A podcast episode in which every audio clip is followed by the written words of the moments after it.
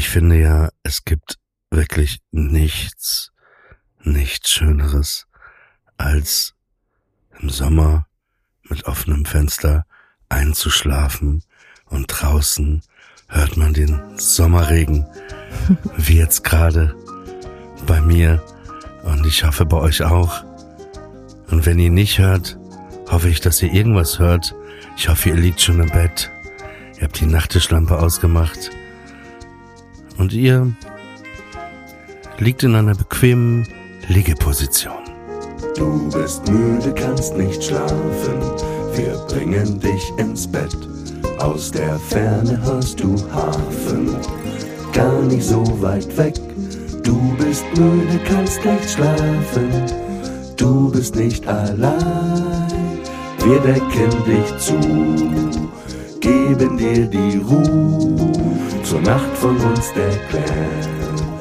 Enter Sandman.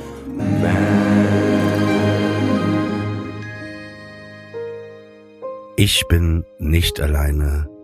Am anderen Ende der Leitung ist sie. Nämlich Hallo, hier ist Samira. Hi, Oliver. so. Und jetzt sagen wir den nochmal ganz normal. Hi, hier ist Samira. Hi, hier ist Samira. Wo befindest du dich denn gerade? Ich bin gerade in äh, Bamberg und Gibt's da eine Teufelsaustreibung? nee, aber das Auenland ist hier gleich um die Ecke.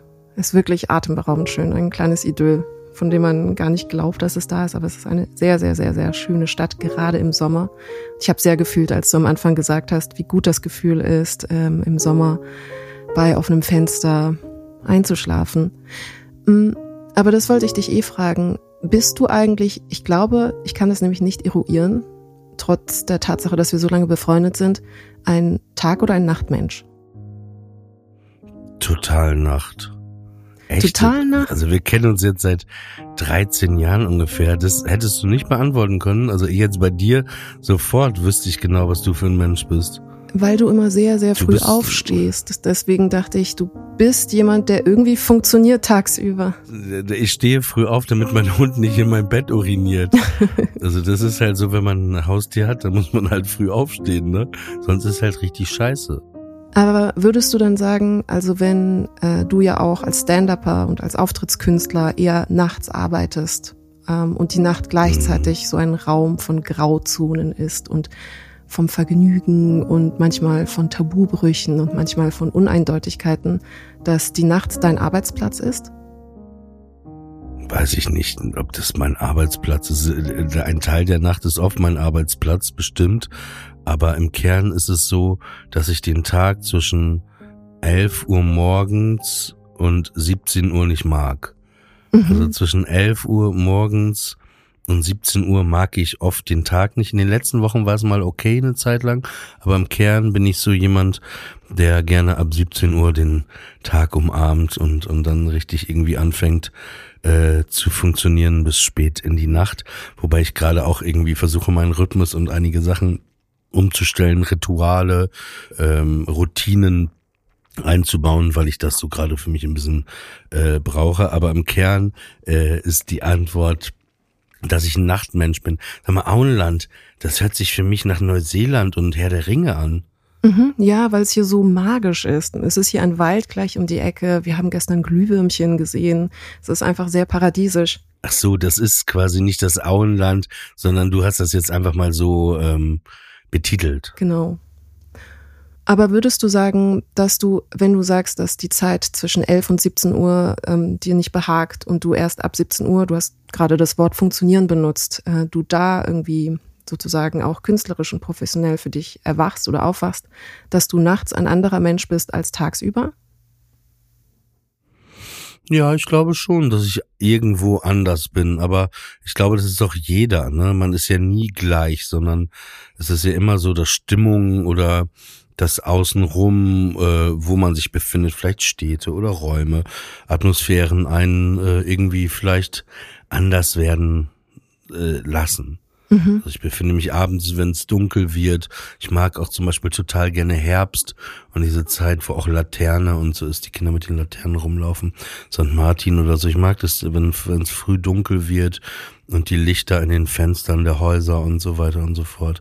Ähm, ja, es lässt dann immer so eine gute Stimmung mhm. kommen, finde ich. Auch, auch an Weihnachten, wenn es dann dunkel ist und überall die die, die Dekorationen leuchten und die, die Fenster hell sind und man so in die Stuben, das deutscheste Wort dieser Podcast-Folge, in die Stuben der Menschen reinschaut. Ich hatte das mal, äh, vor, vorletztes Jahr war ich in Amsterdam eine Nacht und dann war ich da so beim Rotlichtviertel, habe ich mir ein Hotel genommen und ähm, da war das auch schon mit diesen Grachten, da hatte ich irgendwie so ein Fenster, so ein Zimmer, wo das Bett so Fenster hoch war und ich schaute irgendwie auf die Fassade auf der anderen Seite der Gracht, auf diese Häuser, die einfach so gemütlich waren und so viele Lampenschirme, so viele Farben und das ähm, hat auch etwas sehr Beruhigendes, finde ich immer. Mhm. So die, die Fenster der anderen. Mhm. Also ohne, dass man jetzt genau detailliert sieht, was dort passiert, aber einfach nur dieses, äh, da ist jemand in der Küche, der geht von dem einen Raum in den anderen Raum und so. Das finde ich halt immer etwas sehr äh, Beruhigendes. Das ist interessant, weil das ja etwas ist, das nur möglich ist, wenn es dunkel ist. Also du kannst nicht in, im Tageslicht und im hellen Schein unbehelligt sozusagen die anderen wahrnehmen, weil du nicht diese. Doch, wenn du ein Perverser mit dem Fernglas bist. So. ja, dann schon. Aber nachts hast du eine einfachere Anonymität von allen Personen und dann hat es nicht einmal was Perverses, sondern du läufst einfach durch die Straßen und du nimmst die anderen ja atmosphärisch wahr. Und das finde ich so interessant ja. an der Nacht, weil ähm, dort sozusagen das nokturne Sein verschmilzt mit einem Teil deines Selbst, welcher anders ist als am Tag. Also am Tag bist du einfach wach und lebst und wachst und funktionierst. Aber in der Nacht ist es, als seist du eine dunkelblaue Version deiner eigenen Existenz. Weil statt zu schlafen, gerade wenn du wach bist in der Nacht, machst du etwas, das nicht immer gewöhnlich ist. Also du bist entweder eben in der Nachtarbeit oder in der Nachtgastro unterwegs oder du bist im Club oder du tanzt oder du bist nächtlich in den Straßen unterwegs oder du bist intim mit jemandem oder du trinkst. Das sind alles Aktivitäten, die du eben normalerweise tagsüber nicht machen würdest. Und das finde ich irgendwie faszinierend, dass unser Selbst eine andere Version von uns selbst nur tagesformabhängig plötzlich ähm, anbieten kann. Unser, unser schönes Schattenselbst. Das finde ich irgendwie gut und tröstlich. Hm. Es gibt so einen interessanten Gedanken von dem Philosophen äh, Levinas, der über die Schlaflosigkeit viel geschrieben hat. Und der hat gefragt, wenn du nicht schlafen kannst, was ist es, was nicht schläft? Und das fand ich interessant in der Formulierung der Frage. Also, was ist genau in dir der Teil, der wach ist? Ist es dein Bewusstsein, dein rasendes Herz? Ist es dein Körper, der einfach physisch nicht in der Lage ist oder nicht bereit ist zu schlafen, obwohl er müde ist? Und das wollte ich dich fragen. Wenn du wach bist und in der Nacht aktiv bist und Sachen machst, was ist der Teil in dir, der wach ist? Der Teil in mir, der wach ist, ist immer mein Kopf. Mhm. Also gerade in der Nacht. Also es ist mein, mein Kopf, mein Körper mal mehr, mal weniger, wenn ich auftrete. Aber es ist eigentlich mein Kopf, der richtig äh, aktiv ist, wie der Hamster, der in seinem Rad irgendwie läuft. Es ist, äh, glaube ich, die Triebfeder in der Nacht ist mein Kopf meine Fantasie, meine Gedanken, meine Rastlosigkeit. Wenn du die Frage allerdings umkehren würdest mich jetzt zum Beispiel fragen würdest, wann hattest du das letzte Mal eine schlaflose Nacht mhm. und welcher Teil hat dich nicht schlafen lassen, mhm. dann kann ich dir das auch sagen. Und zwar war das die letzte Nacht. Ich habe vielleicht in der letzten Nacht zwei Stunden geschlafen und ich weiß genau, warum ich nicht geschlafen habe. Es ist eben nicht das Wetter, dass es zu heiß war oder so, sondern weil ich eine Entscheidung in meinem Leben treffen muss, gerade wie ich sie noch nie treffen musste. Und das eine, also es, es sind zwei äh, Optionen, die ich habe. Und die eine ist scheiße und die andere ist auch scheiße. So, aber ich muss mich zwischen zwei scheißen mhm. Optionen muss ich mich entscheiden. Und das hat mich heute nicht schlafen lassen. Es war der Albtraum, also um vielleicht, äh, du weißt grob, glaube ich, die Thematik, was sie ist, aber ich habe dir noch nicht jetzt, glaube ich, weitererzählt. Also es ist so, vielleicht auch für die Hörer. Ich habe einen Hund, der ist 17 Jahre und vier Monate alt, ähm, also weitaus schon vom Alter her als wie alt Hunde werden. Ne? Also wenn so ein Hund 15 Jahre wird, ist das schon wow oder 15,5 und 16 ist schon krass so, aber 17 Jahre ist schon richtig krass für einen Hund. Also wenn man das jetzt unemotional einfach so, wie man so im Internet oder irgendwo das liest. Ne?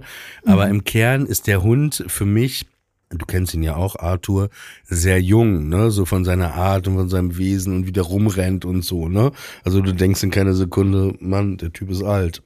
Naja, und ums kurz zu machen, sein Zahnstein wurde vor vier Wochen gemacht und ähm, bei dieser Zahnsanierung ist etwas aufgefallen, da wurde eine Probe genommen und es hat sich herausgestellt, dass er einen bösartigen Tumor im Mund hat, mhm. Krebs. Und nun ist es so, jetzt gab es eine zweite Untersuchung, die ist nicht hundertprozentig genau, aber schon sehr, dass wir geschaut haben, ob der Krebs gestreut hat. Und der Krebs mhm. hat nicht gestreut. Und jetzt gibt es halt zwei Möglichkeiten.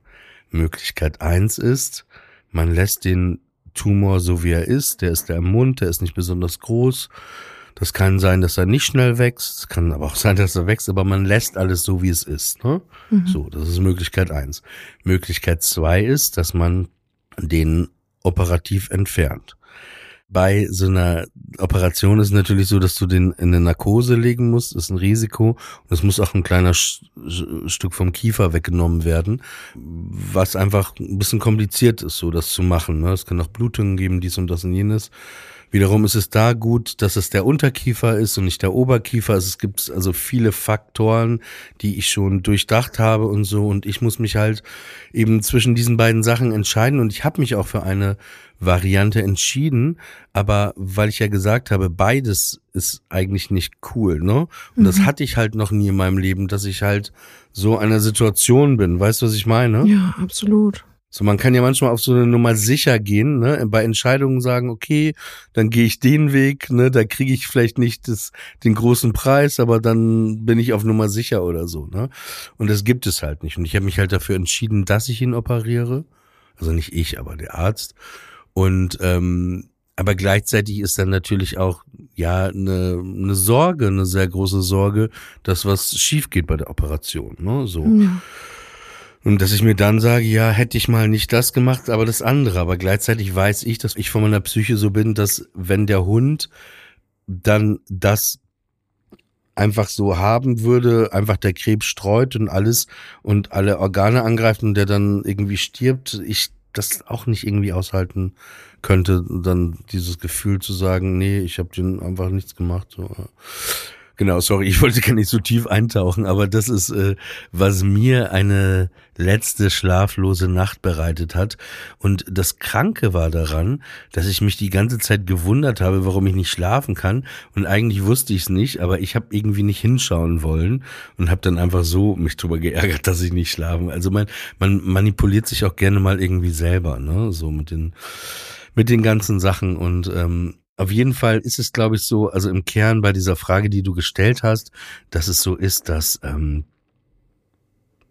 es oft der Kopf ist. Das tut mir so leid mit Arthur und ich habe das Gefühl, es ist so schwer, jetzt irgendwie wieder auf was ganz anderes überzugehen. Also ich hatte tatsächlich häufiger in meinem Leben so Entscheidungen, wie du sie gerade beschrieben hast. Ähm, einfach, man sagt ja irgendwie zwischen Pest und Cholera, so eine Entscheidung ist schlimm und die andere ist genauso schlimm und man weiß einfach nicht, welchen Weg man gehen soll. Und es sind existenzielle Entscheidungen mit großen Konsequenzen. Wie hast du es für dich geschafft, dann einen Entschluss zu fassen? Ich finde das unglaublich schwer und ich würde gerne wissen.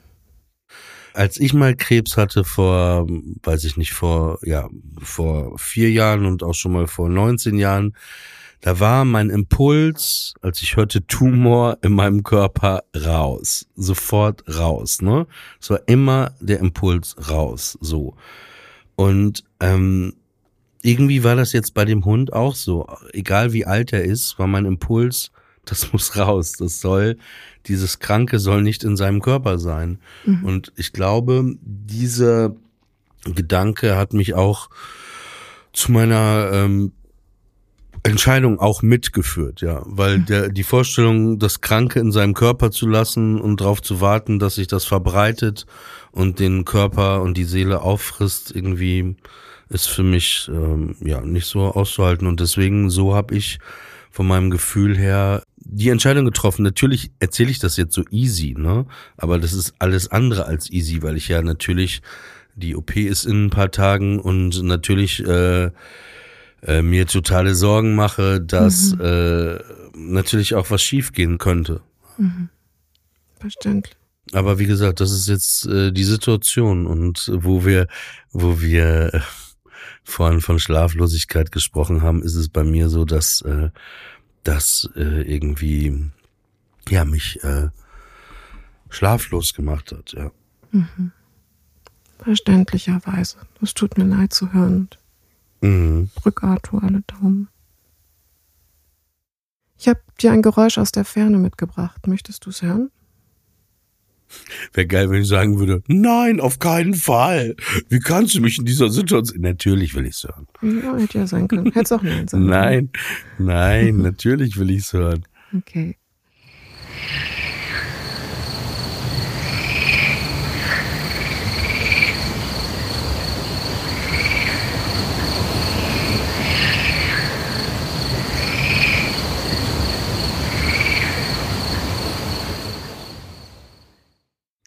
Also es ist ganz klar ein Teich oder ein See. Es sind ganz klar ein paar Vögel und Grillen, die zwitschern und auf jeden Fall sitzt da auch eine Kröte irgendwo auf so einem Blatt. Das ist die äh, Auenland-Bamberg-Akustik tatsächlich. Und für mich als äh, Stadtbetonkind ist das sehr faszinierend, zumal wir gestern Glühwürmchen auch noch gesehen haben.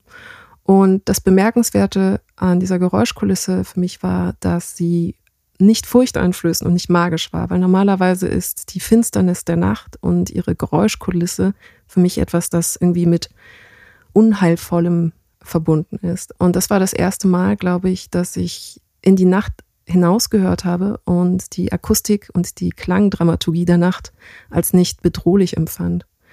Und ich wollte dich fragen, wie für dich die Klangdramaturgie der Nacht ist, ob sie etwas Bedrohliches oder etwas Heimeliges hat.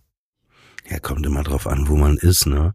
Also ich finde, also das, was ich gerade gehört habe, das hatte eher so was Lustiges, Lebendiges. Es hat mich auch sehr immer an die Benjamin Blümchen Hörspielkassetten, die ich hatte, äh, erinnert. Immer wenn das anfing und man im Zoo war, dass man einfach im Hintergrund die Affen gehört hat und dann irgendwie Benjamin,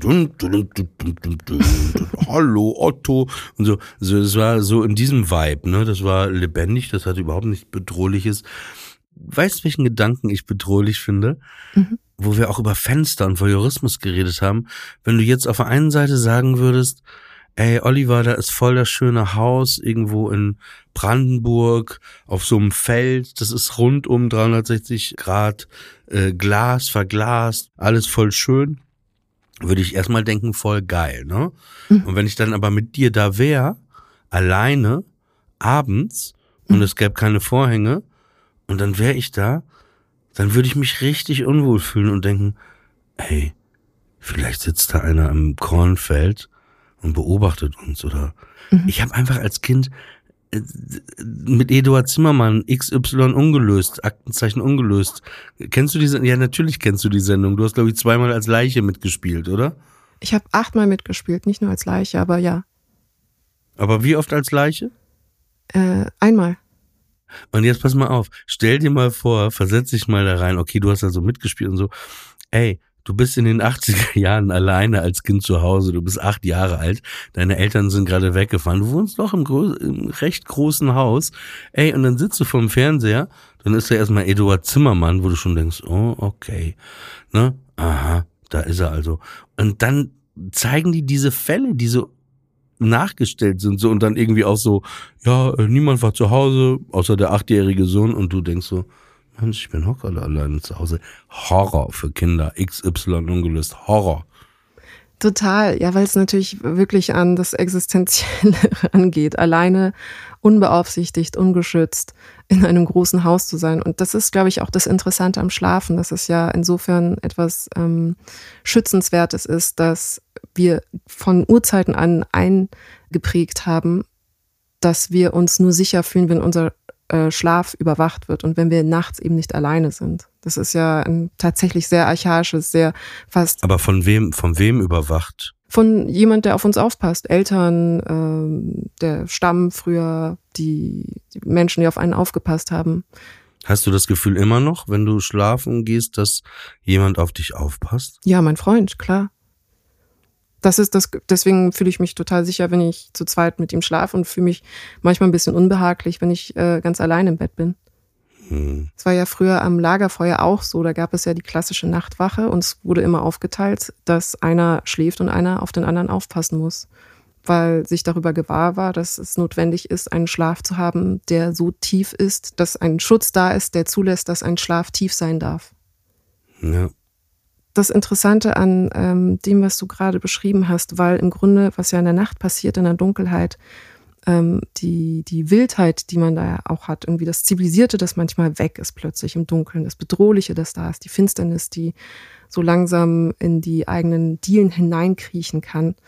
Ähm, das ist ja einfach nur aus unserer Wahrnehmung heraus. Also in der Nacht interpretieren wir beispielsweise die Geräusche, die wir hören, ähm, komplett anders und komplett überzogen, weil wir nicht erklären können, wo die Geräusche herkommen. Aber das ist nur eine Wahrnehmung, die der Nacht spezifisch ist. Das haben wir tagsüber eben nicht. Wir sind nicht so alarmiert, wenn wir in der Ferne irgendwas Lautes hören. Aber wenn wir in der Nacht irgendwie einen Wehklagen hören, ein Weinen oder jemand schreit oder irgendwas, was uns irgendwie furchteinflößend erscheint oder eben Angst macht, dann reagieren wir in der Nacht so viel sensibler darauf. Und das ist eigentlich was Schönes, weil wir, also schön im Sinne von, dass unsere Sinne geschärft sind, aber gleichzeitig auch was Gruseliges und Unangenehmes, dass wir unser Gehör nicht abstellen können.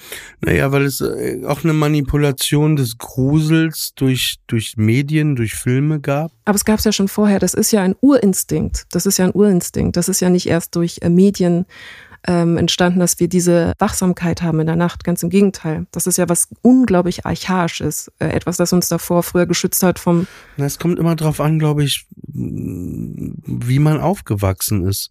Es kann auch was mit traumatischen Belastungsstörungen zu tun haben, Erfahrungen, Ereignissen in der frühen Kindheit, Erfahrungen, die deine Eltern gemacht haben, die sie vielleicht an dich weitergegeben haben, weil ich glaube, es gibt bestimmt auch ein paar Leute da draußen, die das gar nicht mit so negativem behaftet sehen. Mhm. Manche Situationen, ja. Manchmal muss man auch die Dunkelheit zulassen, um die Sterne sehen zu können. Also dein, dein Fazit ist, das finde ich ganz schön zu sagen, je dunkler die Nacht, desto besser kann man die Sterne sehen. Absolut, weil manchmal das Sonnenlicht einen daran hindert, eben die Sterne sehen zu können. Ja. Aber so ist es ja ein bisschen mit Holland auch, ne? Je, je, je dunkler äh, äh, die Nacht, desto äh, heller die Wohnzimmer der Menschen. Ich finde, ich finde, wo wir, wo wir gerade bei Holland sind, ich weiß nicht, ob du das weißt, aber in Holland haben die oft gar keine Gardinen, die Menschen, oder ganz kurze oben, so oben. Und das ist so, weil es äh, irgendwie, es gab wohl damals irgendwie, hatte ich mal gelesen, das müsste man nochmal, äh, äh, es hat was mit Steuer in, in den Niederlanden zu tun, Gardinensteuer. Und das gab's wohl vor Jahrzehnten irgendwie, ich weiß nicht, ob es das immer noch, und dadurch hatten die Leute öfter keine Gardinen. Das heißt, man konnte immer irgendwie auch reingucken, was gleichzeitig was natürlich total Transparentes hatte, ne? Weil mhm. gerade an so Kleinstädten in Holland, ne, wo du die Wohnzimmer eben auf unten äh, im Untergeschoss hattest. Äh, ich erinnere mich dran, dass Rudi Carell, der, äh, der Showmaster, mal sagte, als in Holland das erste Mal in seinem Leben so er äh, so zu Primetime so eine Samstagabendshow hatte, dass er dann in dem Dorf oder in dem Vorort der Stadt, wo er lebte, dass er dann, während er im Fernsehen war, es war irgendwie eine Aufzeichnung wohl, dass er dann durch die Straßen gegangen ist und dann bei den Leuten ins Wohnzimmer geguckt hat und zugeschaut hat, wie die halt seine Sendung geguckt haben und wie ihn das ganz äh, glücklich gemacht hat. Das kann ich so, kann ich so gut ähm, nachvollziehen, dieses Bild. Das ist auf jeden Fall sehr nachvollziehbar ich weiß ja nicht, du wir waren einmal gemeinsam in Holland, in Groningen vor, vor auf den Tag genau ungefähr zehn Jahren, glaube ich. Aber warst du öfter mal auch so in Holland oder nie? Doch, ich war äh, tatsächlich häufiger dann noch in Holland. Ich finde, das ist so ein richtig, das ist ein interessantes Land, finde ich, ne? Also ich finde es so, die haben so eine Leichtfüßigkeit, so eine Leichtigkeit dort. Natürlich bestimmt auch, auch eine Schwermütigkeit, ne? Aber erstmal ist immer der Erstkontakt immer, na, alles klar, easy, so, we, äh, weißt du, was ich meine? Mhm. Es ist alles erstmal so, so alles easy, es ist alles bunt, auch in, in, in die Stadtbilder, in, In das normale Leben wird immer sehr viel Kunst in Holland mit einbezogen. Vieles ist sehr bunt, ob das jetzt Street Art ist, ob das Ausstellungen sind, ob das schon früh in den 90ern auf Musikfestivals waren, weißt du, einfach sehr viel Art, auch die, die Poster und die Plakate, die oft für diese Indie-Clubs immer extra von Künstlern angefertigt wurden und gezeichnet wurden, ne? So, so eine, so eine Detailverliebtheit, so eine, so eine, so eine Kunst, äh, die immer mit einbezogen wurde und, und ja. Mhm. Auch wenn wir da wieder bei Rudi Carell sind, ne? Ich meine, wir hatten in Deutschland sehr viele holländische Moderatoren, ne? Wir hatten Rudi Carell, geil, wir, ne? Wir, wir, es gab auf jeden Fall Rudi Carell, Mareike Amado, Mareike Amado äh, äh, dann gab es bei MTV Mareike van der Flucht und dann gab es aber auch äh, Linda de Mol, de Mol mhm. oder Van de Mol. Ich glaube Linda de Mol. Ja, Holländer hatten gleich, also auch, auch Mareike Amado, die hat das einfach so perfekt gemacht mit den Kindern. Ich finde, niemand hätte das perfekter machen können. Wobei doch, Michael Schanze fand ich wahnsinnig toll bei eins, zwei oder drei. Kennst du den noch oder da warst du zu alt? Ähm, nee, ich kenne den noch eins, zwei oder drei, Michael Schanze. Aber ich wollte dich fragen, du hattest doch deine Schwester mal vorbereitet und gecoacht für die, äh, für die Mini-Playback-Show. Ja, genau. Da hast du doch dann Mareike Amado kennengelernt, oder nicht? Ja, nicht so persönlich, aber die war auch da. Aber ich war mit im Studio und äh, meine Schwester, ja, die hatte sich da äh, beworben, als sie zehn Jahre alt war aus Papenburg. Da wollte sie halt mal äh, Whitney Houston machen. Und da haben die gesagt, ja, wollen schon so viele und so.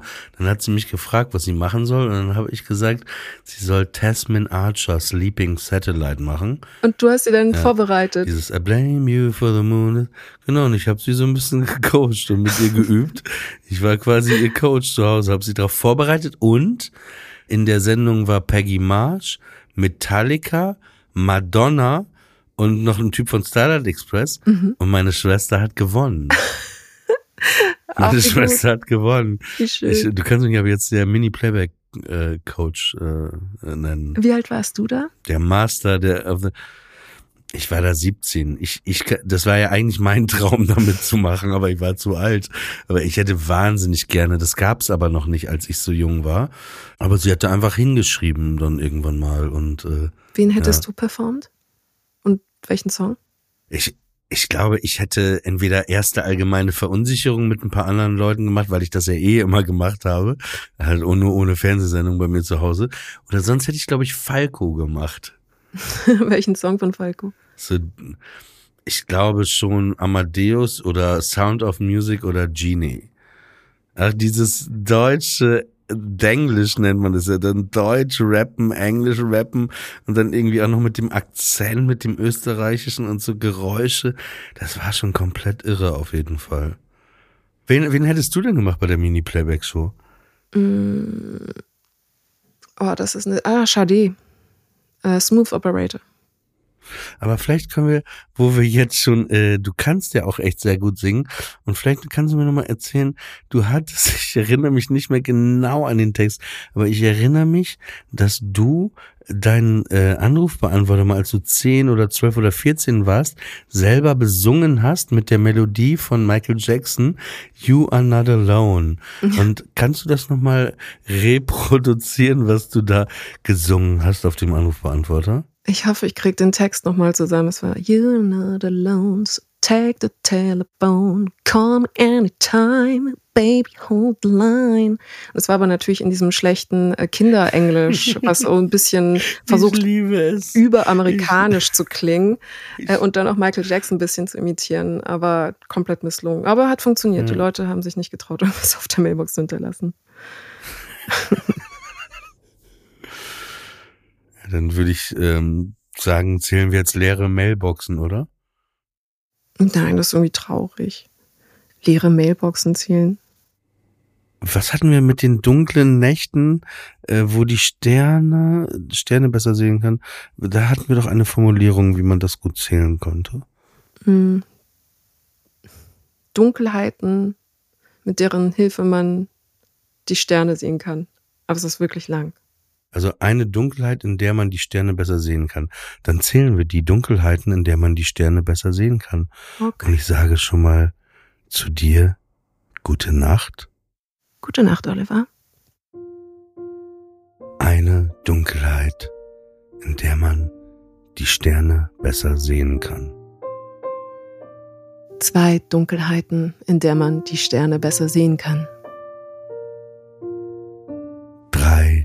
Dunkelheiten, in der man die Sterne besser sehen kann. Vier Dunkelheiten, in der man die Sterne besser sehen kann. Fünf Dunkelheiten, in der man die Sterne besser sehen kann. Sechs Dunkelheiten, in der man die Sterne besser sehen kann. Sieben Dunkelheiten, in der man die Sterne besser sehen kann. Acht Dunkelheiten, in der man die Sterne besser sehen kann. Neun Dunkelheiten, in der man die Sterne besser sehen kann. Zehn Dunkelheiten, in der man die Sterne besser sehen kann. Elf Dunkelheiten, in der man die Sterne besser sehen kann. Zwölf Dunkelheiten, in der man die Sterne besser sehen kann.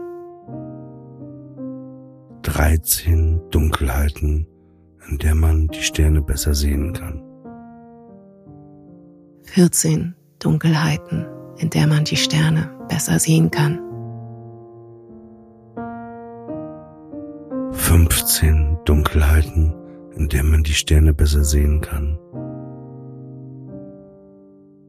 16 Dunkelheiten, in der man die Sterne besser sehen kann. 17 Dunkelheiten, in der man die Sterne besser sehen kann. 18 Dunkelheiten, in der man die Sterne besser sehen kann. 19 Dunkelheiten, in der man die Sterne besser sehen kann. 20 Dunkelheiten, in der man die Sterne besser sehen kann.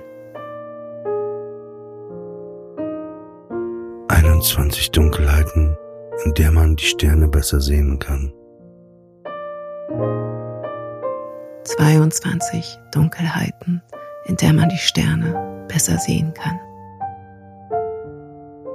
23 Dunkelheiten, in der man die Sterne besser sehen kann. 24 Dunkelheiten, in der man die Sterne besser sehen kann. 25 Dunkelheiten, in der man die Sterne besser sehen kann. 26 Dunkelheiten, in der man die Sterne besser sehen kann. 27 Dunkelheiten, in der man die Sterne besser sehen kann. 28 Dunkelheiten, in der man die Sterne besser sehen kann. 29 Dunkelheiten, in der man die Sterne besser sehen kann. 30 Dunkelheiten, in der man die Sterne besser sehen kann. 31 Dunkelheiten, in der man die Sterne besser sehen kann. 32 Dunkelheiten, in der man die Sterne besser sehen kann. 33 Dunkelheiten, in der man die Sterne besser sehen kann. 34 Dunkelheiten, in der man die Sterne besser sehen kann. 35 Dunkelheiten, in der man die Sterne besser sehen kann. 36 Dunkelheiten, in der man die Sterne besser sehen kann.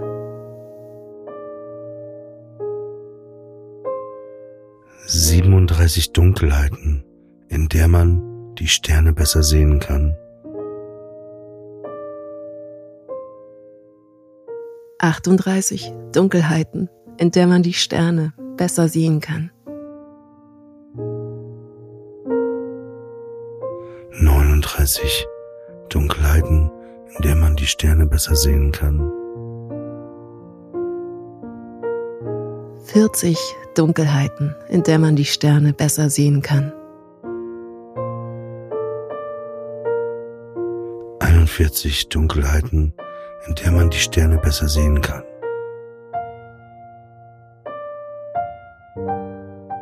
42 Dunkelheiten, in der man die Sterne besser sehen kann.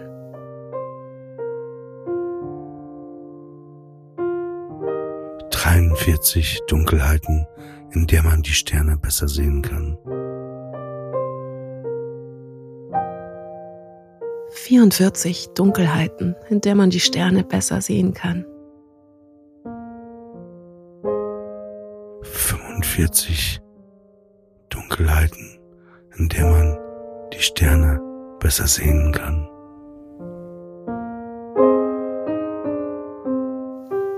Sechsundvierzig Dunkelheiten, in der man die Sterne besser sehen kann.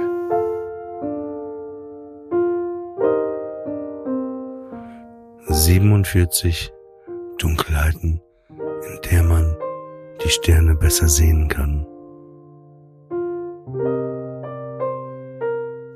48 Dunkelheiten, in der man die Sterne besser sehen kann.